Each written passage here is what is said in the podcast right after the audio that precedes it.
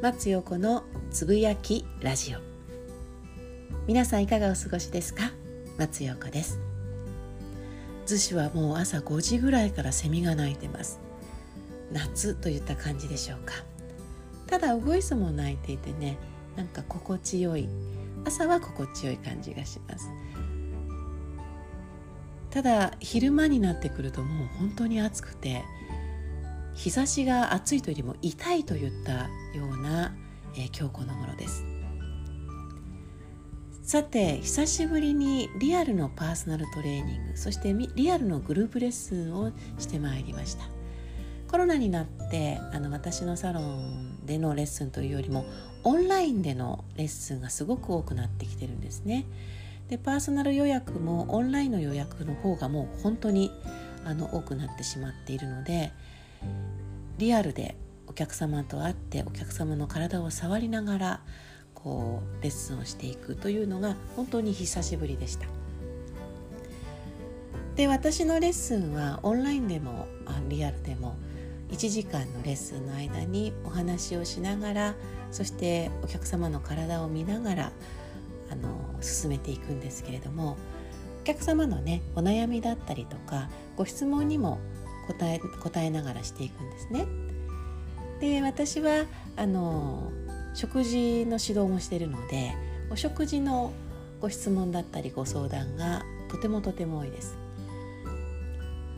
でもやっぱりその食事に関わるまつわる、えっと、ご相談の多くはそこにねやっぱり心が入ってるんですよねその人のあのマインドが。昨日もそんなようなえー、お話がありました昨日はあのお母様とねお嬢様が一緒にあの来てくださってるんですけれども来てくださったんですがお母様がもう1年以上腸の状態が良くないと。でお嬢様はものすごくお勉強されていてもうお母様が大豆が取りすぎだよということをお母様におっしゃってるんですって。なんだけれどもお母様多分頭の中では取りすぎだということが分かってるんだけれどももう長年その大豆の大豆で作られている乳酸菌を飲み続けている。それとあとはその大豆を摂取することによって自分の体が健康だったというね、えー、昔のその経験があるからこそやめられないということをおっしゃってました。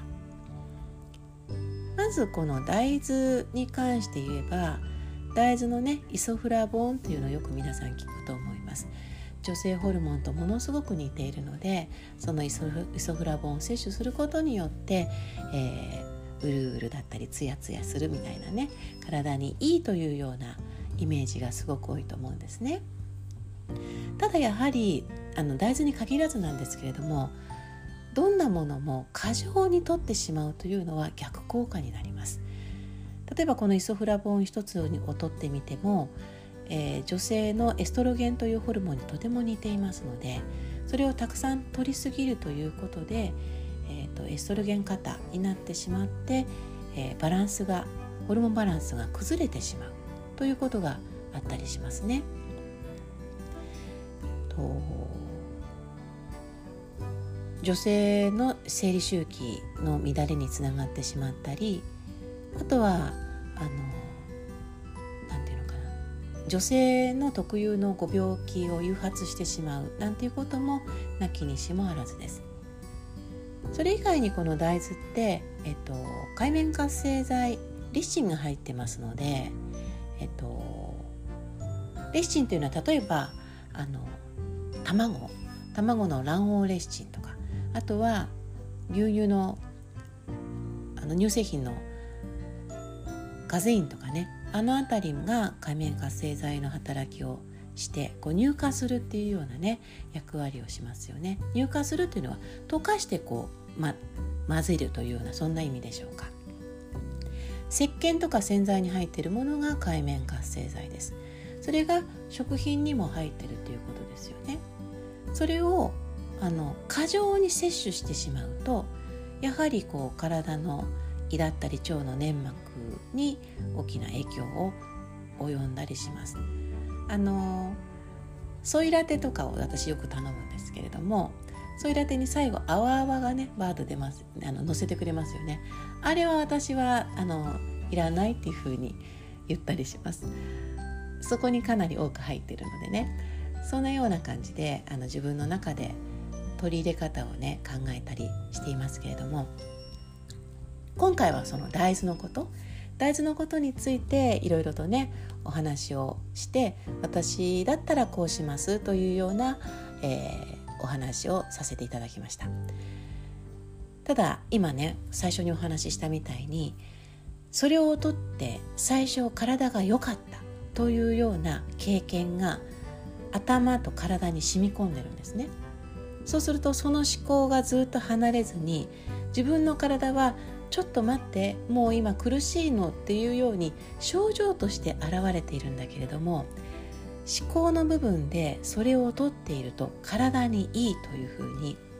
思い込みというやつです。それがやっぱりあるんですね。なので特に女性であの美意識の高い方はこれを食べたらこうだこれを食べたらこうだという知識から入る方ってすごく多いと思うんです。とてもとても大切なんだけれどもそれを摂取した時に自分の体がどうなっているかメディアで言っているもしくは調べてもしくはお勉強でこういうふうなこの食べ物を食べるとこういう成分が入っているから体はこうなるよというのはあくまでも知識であって自分の体が本当にそうなるかというのは自分の体に聞いてみないとわからないということなんです。ですので今その召し上がっているものが本当に自分に適しているものなのか。それはやっぱり自分の体にしっかりと効くということが大事だというふうに私は感じます。皆さんはいかがでしょうか？今日も最後までお聴きいただきありがとうございました。松横でした。